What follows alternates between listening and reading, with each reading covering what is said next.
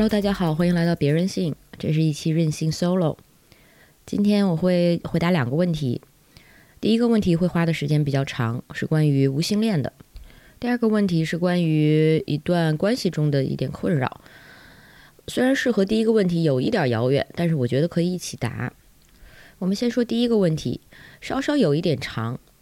然后顺便说一下，这个问题是来自一位顺性别异性恋男孩。他在问题中提到的这个对方是一位女孩。他说，开学之后在同学中我认识了一位无性恋的朋友。一开始我和大多数人一样，并不相信这种性取向真的存在，或者说我的经历使得我没有对此直接嗤之以鼻，而是比较钻牛角尖的去问他：拥抱难道不是性的一种吗？在阅读很多资料后，我才发现当时的我错了。问题不在于什么样的行为才是性，而是对于任何含有性暗示的行为，对于无性恋者来说都是没有意义的。他会说，友情和爱情对他来说几乎是相同的，两者的区别只不过是爱情伴随着性行为。而同样，一个拥抱可以被我解释出含有性暗示，但是对他来说，这可能就是填满内心空隙的一种方式。我至今仍记得他对我说过的一句话，深深的震撼了我。他说：“对他来说，DIY 就像是身体有个地方痒了，要去挠一样。”与性冷淡不同，他并不是没有能力去做，只是做爱这件事让他觉得非常无意义，甚至厌恶。但他遇到的大多数男生都直白地认为，女朋友就是发泄性欲的方式，这让我由衷的感到悲哀。我不指望自己能够打破生物学上强加于我的性欲，只奢求自己人性的部分能够在大多数时间压制住动物性的部分。这世上有很多事情是比欲望更加崇高的，希望自己能够好好珍惜。我给自己立的规矩是，在跟他打交道的过程中，无论什么事情，先问过自己：你现在要对他做的事情，如果换成男性朋友，你还会这样做吗？如果不是的话，就说明自己问心有愧。不过没有比这更简单粗暴的验证方式了吧？想问问 Alex，我该如何和无性恋的女生做朋友呢？我担心自己把握不好中间的度，破坏这段友情。但是跟他做朋友是一件很舒服的事，因为不用担心那些乱七八糟的东西，可以说是一段非非常纯粹的感情。所以我更想好好珍惜他。后面这位朋友补充了一下，说现在需要在跟这个女生的交往中克制。克制的意思就是最近感觉对她有超越普通友谊的感情，但是他又不能接受普通的恋爱关系，所以想问一下该怎么处理？我究竟该保持目前普通朋友的现状，还是跨出这一步跟她说清楚自己的想法呢？这个问题很有意思。嗯，我觉得可以借此让我们重新去解构和看待一下亲密关系。我的回答也会有点长，会分成四个部分。第一个部分，我不可避免的需要先讲一讲无性恋的一些基本知识。无性恋现在在比较有共识的主流理论中是被当做一个性取向的。有这个性取向的人很少或者几乎不会感觉到他人的性吸引力。如果打一个简单粗暴的比方，异性恋取向的人会因为异性的性魅力产生性冲动，会感受到异性的性吸引力；同性恋取向的人会因为同性的性魅力产生性冲动，会感受到同性的性性吸引力。双性恋或者泛性恋取向的人则会感觉到不同性别的性吸引力。那么无性恋的人则对任何性别的人都感觉不到这种性吸引力。你可以代入一下自己的性取向，想象自己，嗯，面面对一个完全没有性冲动的某一个性别，或许就能体会一点了。而我们这些会因为性魅力产生冲动的人，就是所谓有性恋，英文叫 allosexual，就是无性恋 asexual 的反面意思。但是呢，无性恋者也可能有性欲，也可能有性行为。无性恋这个概念其实和酷儿一样，也是一个散状的概念，呈现一个光谱的状态。无性恋者在性冲动和性吸引力这两个维度上都可能个体的差异很大。比如说，有的人毫无性欲，也感觉不到性吸引；而有的个体就是被称为 gray sexual，他们呢则会有不强烈的性冲动，而且偶尔还会感觉到一点微弱的性吸引力。还有的人是感觉不到性吸引力，但是生理上的性冲动很强。还有就是一种叫 demisexual 的个体，是在跟一个人建立深刻的情感连接之后，则可能出现性吸引力。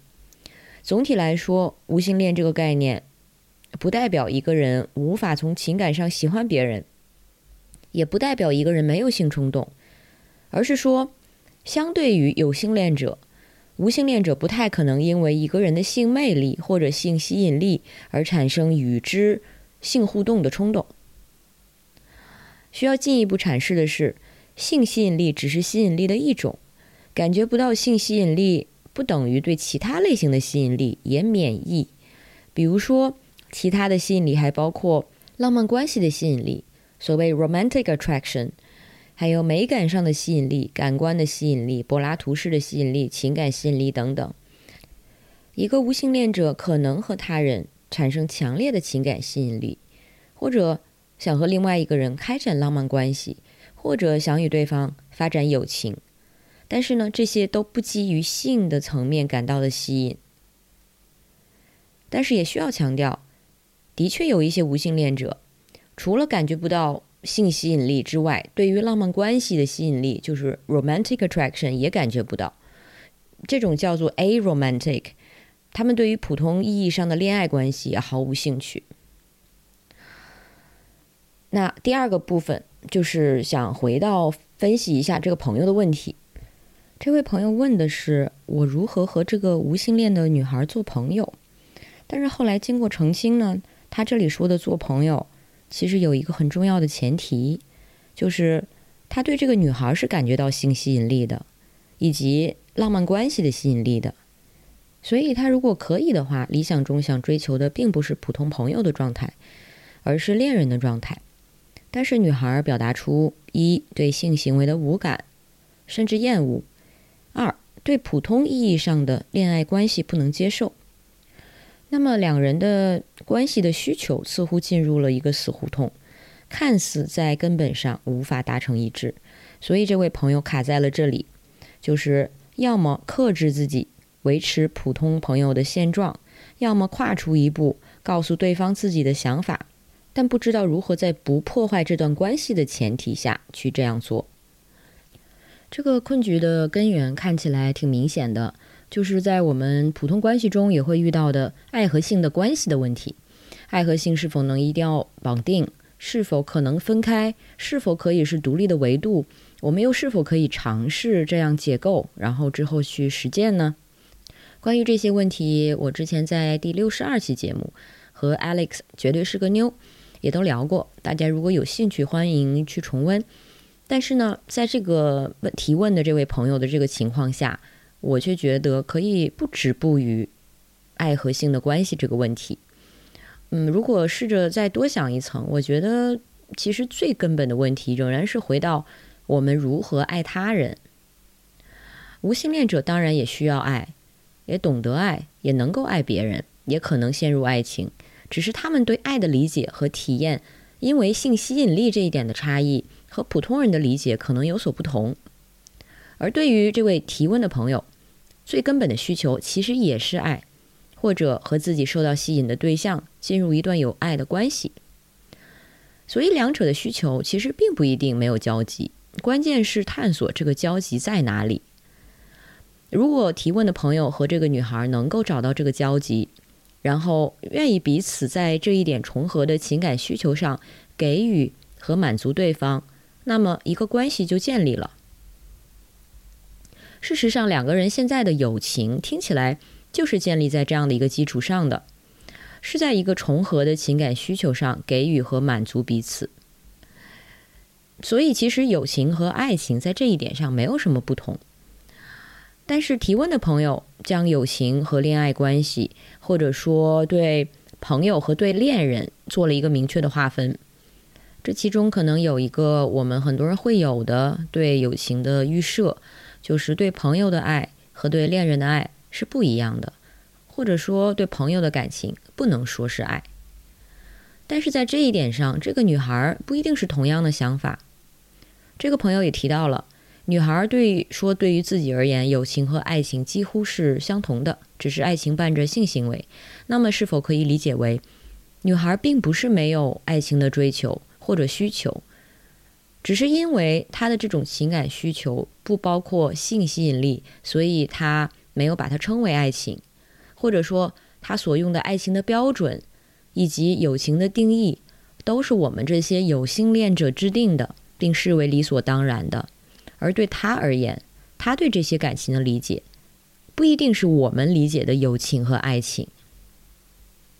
我对这位无性恋女孩的具体情况不了解。其实，即使知道更多，可能也不便判断，因为每个无性恋个体都很难被一种扁平化的理解代表。唯一的共同点就是，他们几乎或者完全感觉不到性吸引力。但是呢，我可以说一些我目前了解的无性恋者自己表达过的。因为自己情感需求上的特别之处，所以导致了困境。那就是这个答案的第三部分，关于无性恋的情感需要。想和大家先提一个人，他叫 David J，他是线上最大的无性恋社区 Avon 的创立人，也是长期的无性恋教育者和活动家。这个 Avon 它就是啊无性恋可见度和教育网络的缩写。我最早了解无性恋也是通过看他的早年的一个纪录片。他是一个很有魅力的男性，然后在那个纪录片里，让我印象最深的就是关于他情感生活的记录。作为一个运动者，一个先锋，他自己实践过很多元的关系模式，也在一段时间内拥有过很多亲密的伙伴，大家像一个大家庭一样生活在一起。他作为无性恋者和伙伴们没有性关系。或者浪漫关系，但是情感上依然很投入，跟他们的羁绊也很深刻，可能至少超出我们所说常规意义上的朋友。然而几年过去，很多伙伴一个个的离开了他，更准确的说，不再和他维持曾经那么亲密的关系了。他开始意识到无性恋者在情感上的困局，就是当主流社会中亲密关系的建立和维持往往和性绑定。那他的同性恋、异性恋、泛性恋或者酷儿等等朋友们，他们都拥有自己的建立关系、亲密关系的一个性模板，只有他没有。而且，当主流社会中对情感关系模式有一个默认的优先次序，也就是亲密关系或者伴侣关系比伙伴关系或者是朋友关系更加重要、更加优先，那。在他的朋友们进入自己的有性的亲密关系之后，与他的关系就退而成为了某种次要的情感连接。在一些朋友进入家庭婚姻的关系之后，这种主次优先就更加的明显，或者是被当作理所当然。这的确是我们有性恋们会进入的一个模式，即使我们有的人可能会说：“对我来说，友情爱情一样重要。”但是友情和爱情还是被我们分区放置在两种关系模式中去体验和实践。但可是对于像 David 这样的无性恋者，这两者恰恰没有区别，甚至不存在友情、爱情就是这样的概念的区分。但是他发现自己慢慢被身边的伙伴丢下了。他在一个更近期的油管视频里反反思过这段年轻的时期。他说，当他跟朋友说起这种感觉的时候，有人曾跟他说：“没事儿，很多人都是一个人过得很好。”可是他并不是想一个人过，他并不是主动选择单身的独身主义者，他对亲密情感的连接其实有很强的需求。可是对于有性恋者，如果情感中没有性吸引和性的连接，那么好像情感连接就不能算亲密关系。David 这样说：“在主流的这个性别秩序中，如果我不打算跟人有性方面的连接，那我的连接好像就不算数。那么我就不能给他人他们真正想要的连接，那么我就不配和他人拥有深刻的、完整的、富有意义的亲密连接。这是他曾经的感受和担忧。而且当他举目四周。”他完全找不到可以给他指导的参考，因为对于大部分人，即使是酷儿，即使是选择不进入婚姻的人，对大部分人来说，建立亲密连接都有一个路径、一个脚本，其中的一些环节包括约会、包括相识、相知、相守，这些都有性吸引力的元素在其中。所以这些脚本对他来说完全不能应用，而这种完全没有操作手册的感觉，让他觉得很害怕，也很孤独。所以呢，他剩下的选择就是去书写自己的脚本，去在荒野中探索一条自己的路径出来。他努力的检视了自己的情感需求，意识到让自己最有满足感的、最强大的连接是与一些伙伴们。搞运动、搞事情，比如说无性恋的倡导或者环保等等。于是他开始通过建立社群得到亲密情感的满足。但是后来就发生了我说到的朋友开始有了自己的亲密关系之后，渐渐淡出了与他的关系。他最终也对此找到了一种方案，就是选择性的和一些伙伴进行对话，告诉对方希望你不要用。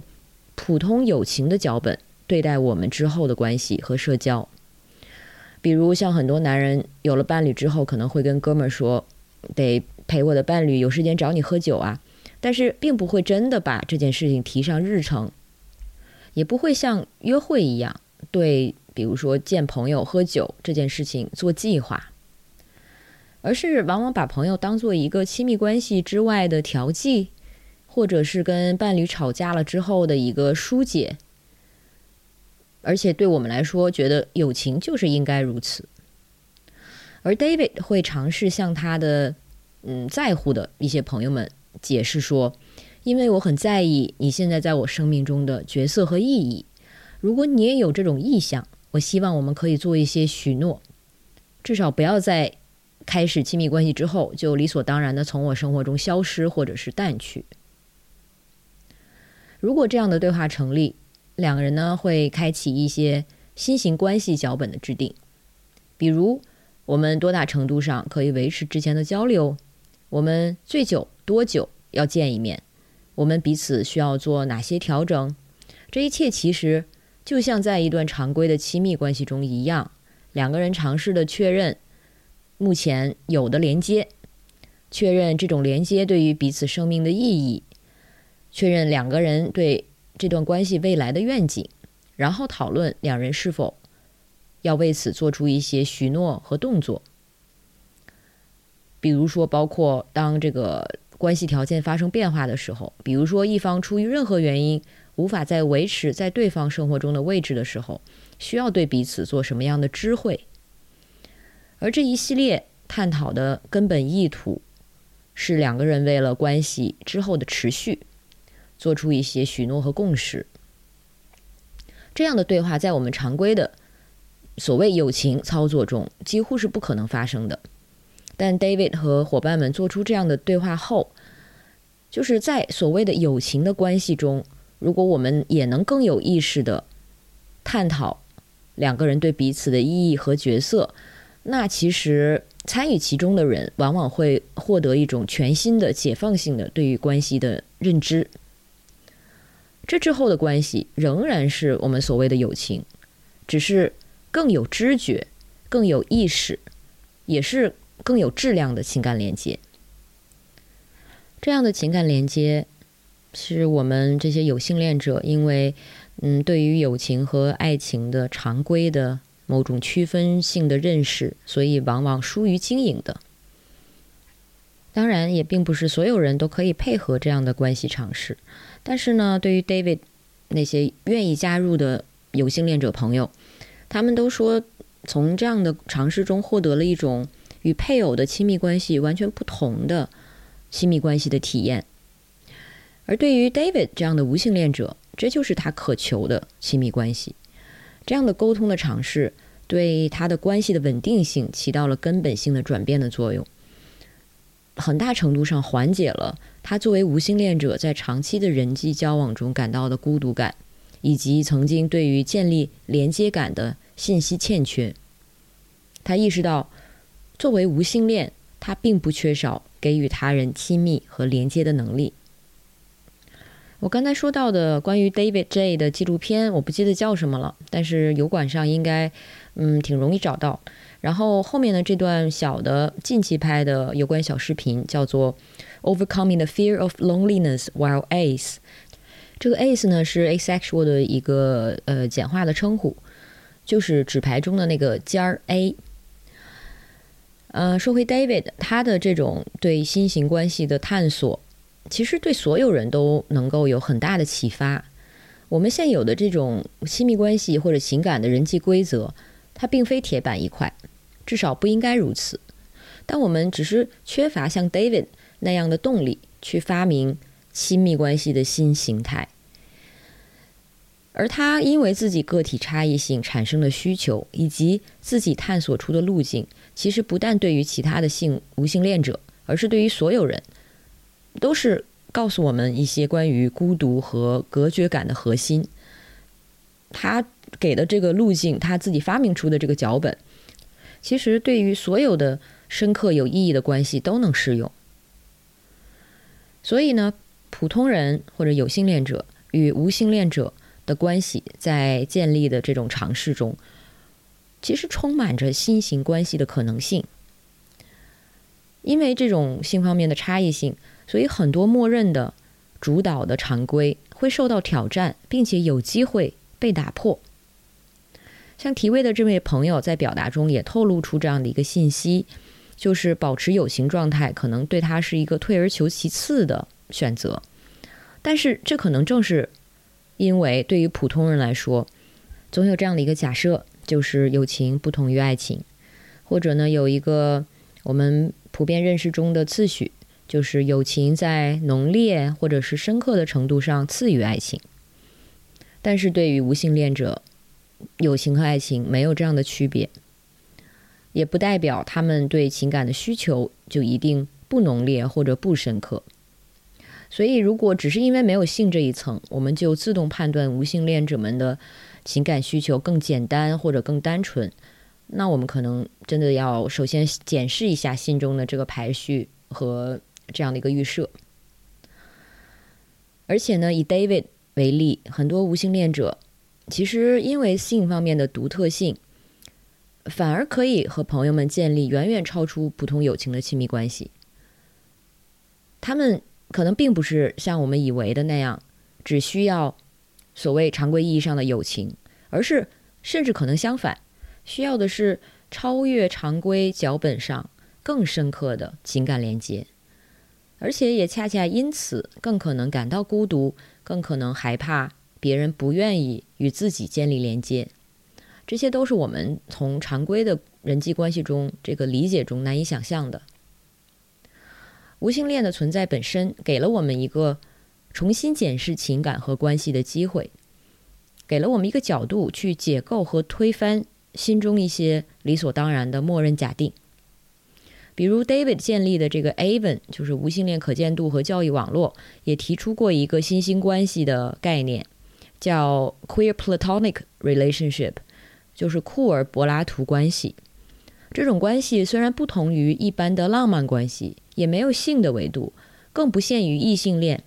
但是它完全可以像普通亲密关系一样的深刻，而且关系方都会对彼此有着像在亲密关系中一样的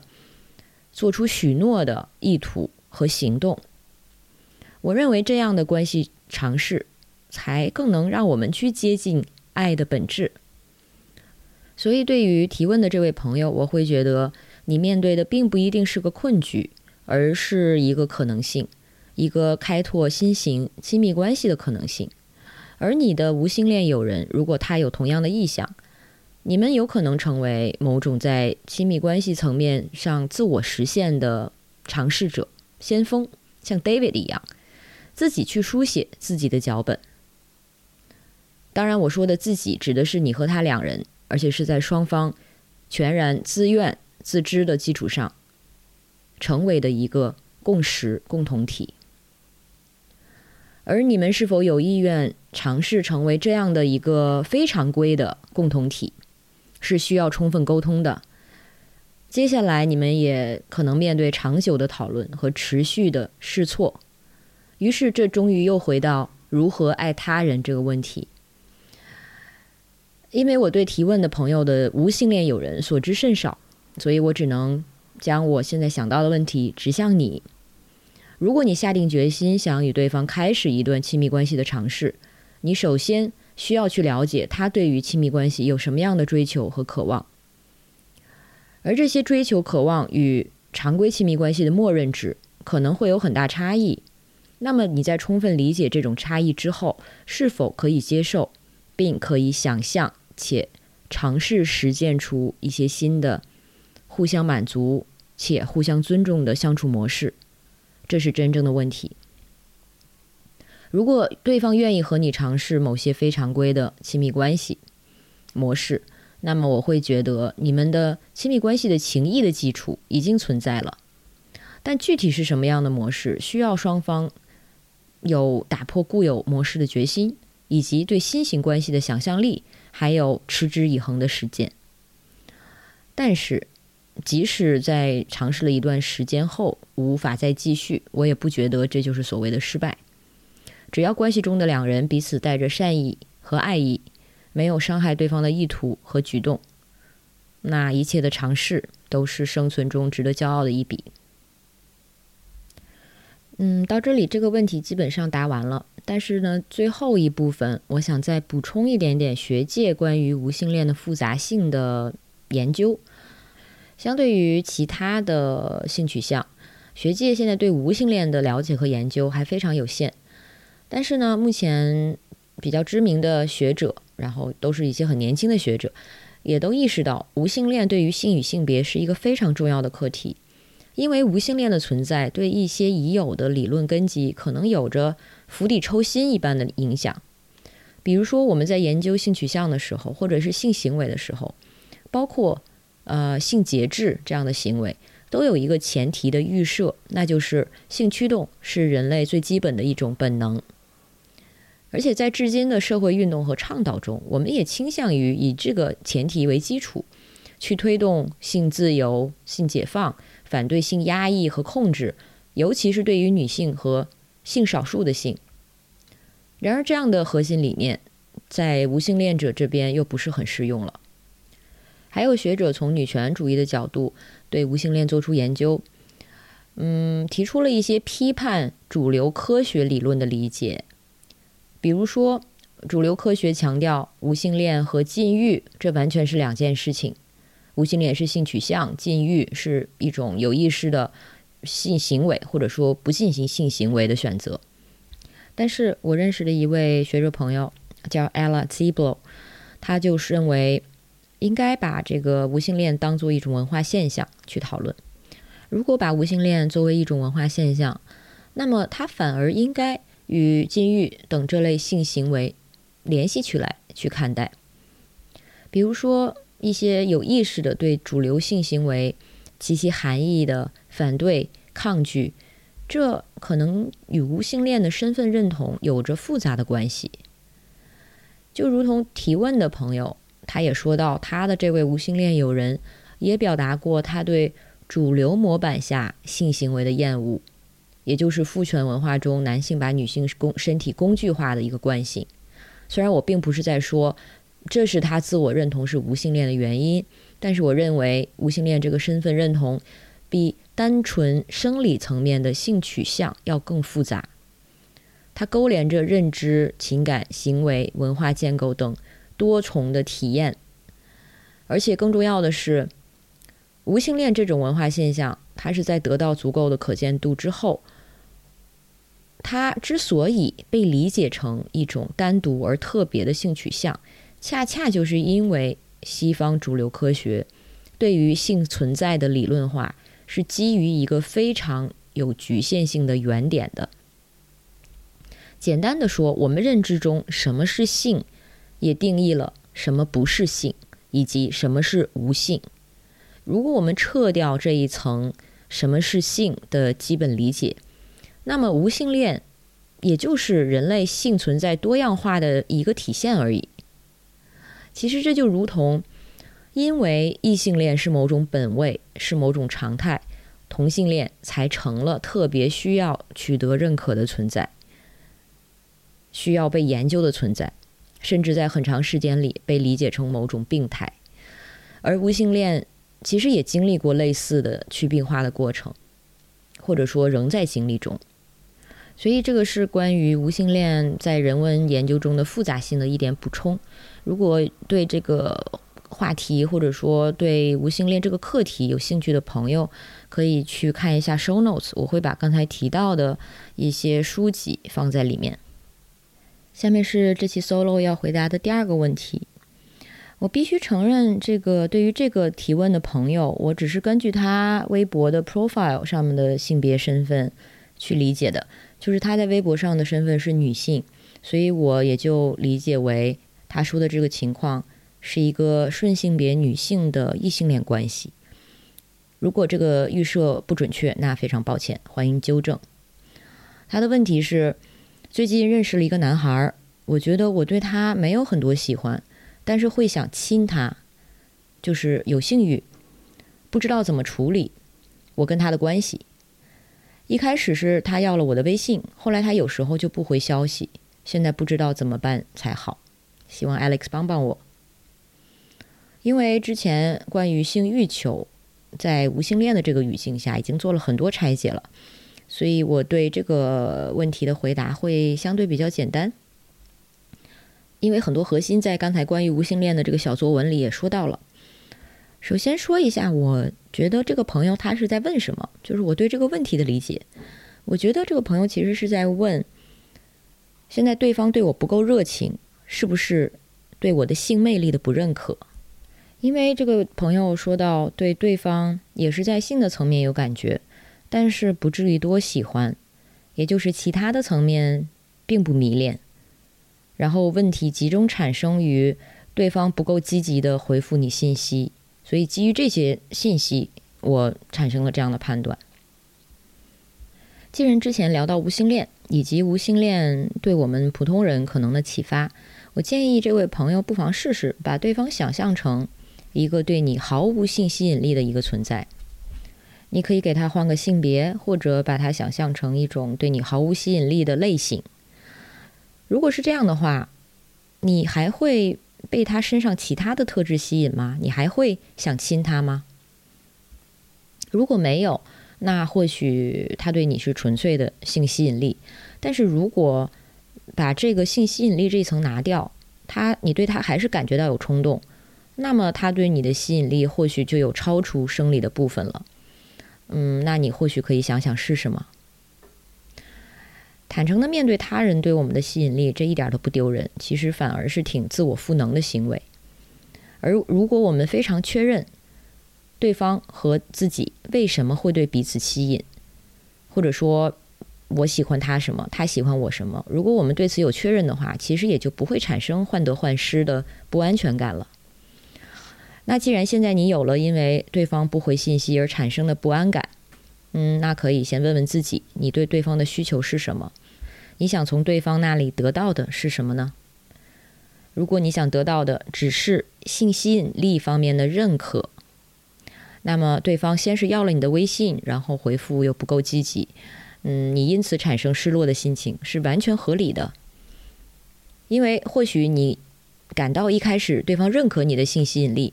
然后呢，这又发生了改变。这对任何人来说都是很不舒服的经历，甚至可能是个打击。所以，如果你是这样的感受，完全没有问题。首先，不要否定自己。性吸引力这个东西的判断非常主观，它没有一个所谓客观的标尺，所以我们完全不必因为另外一个个体的某种标准产生不安、焦虑，甚至自我否定。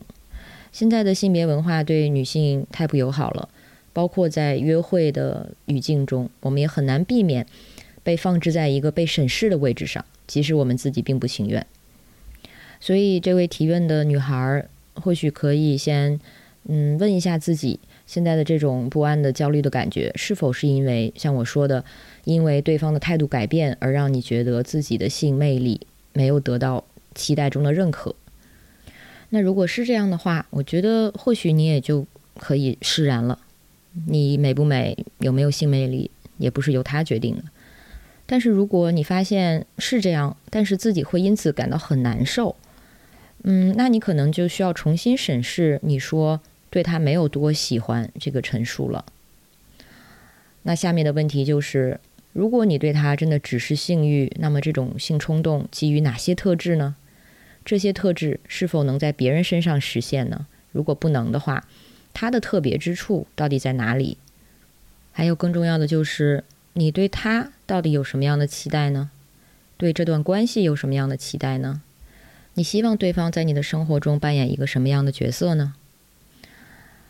所以，或许你可以像刚才说的 David 一样，先和自己有这样的一个对话，有机会的话，也可以和他进行。总之呢。嗯，我觉得在任何关系中，我们都需要先搞清楚想从对方得到的情感满足点是什么。但是，如果是需要从对方身上得到